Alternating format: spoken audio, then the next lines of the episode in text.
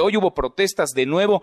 Hoy el Hospital General Tacuba de Liste demandó, exigió la entrega de insumos y de material de protección para poder trabajar, para hacer su trabajo, que es una chamba de más de altísimo riesgo. Le agradezco mucho a Elsa Trejo. Elsa es enfermera del Hospital General, segundo nivel, ISTE Tacuba. Gracias, muchas gracias. Y primero que nada, gracias Elsa por todo tu trabajo y el de todas tus compañeras y compañeros. Muy buenas tardes, ¿cómo estás?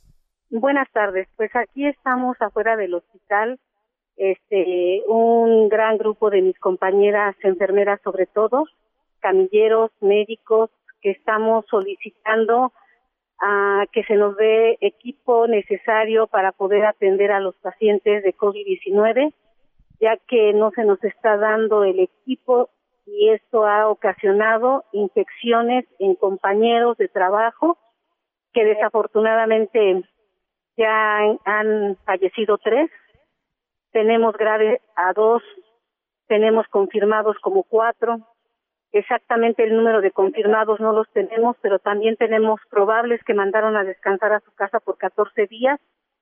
No se nos da un trato digno aquí en el hospital como, si no se nos da un trato digno como enfermeras y como personal de la salud, mucho menos como pacientes.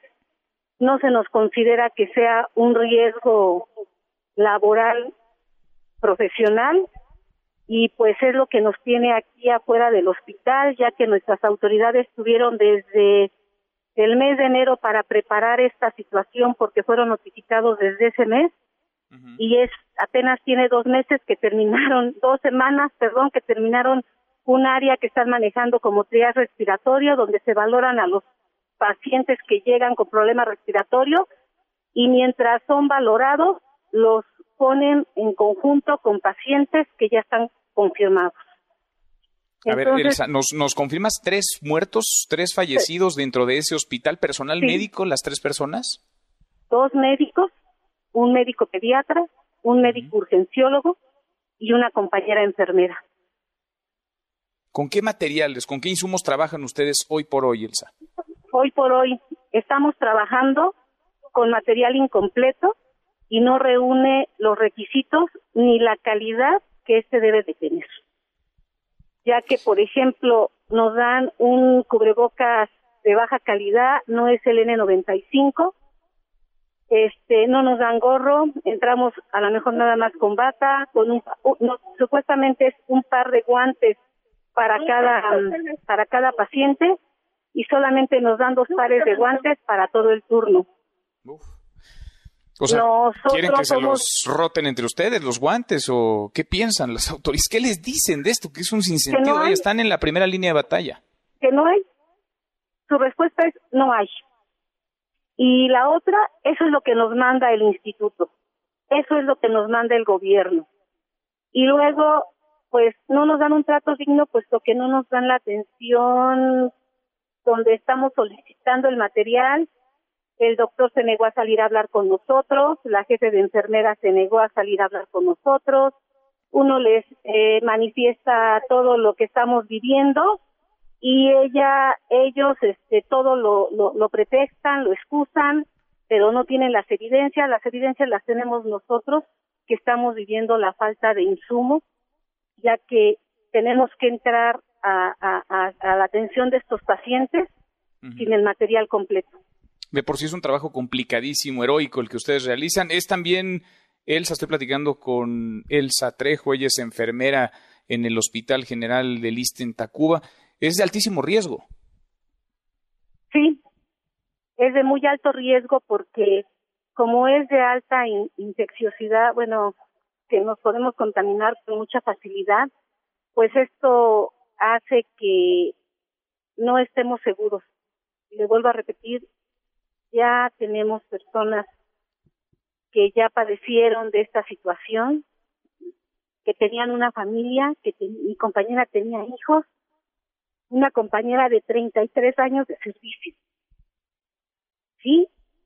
Y, y que estaba anhelando un cambio de categoría para poderse jubilar. Y ahora resulta que eh, los familiares piden que le maneje como, como riesgo profesional y las autoridades dicen que no, que fue porque ella recibió visitantes europeos. ¿Sí? Entonces, eso no es cierto, pero ellos, por ejemplo, del, del médico este pediatra, dicen que 15 días antes había salido de vacaciones, quién sabe a dónde se fue, y ahí se contaminó.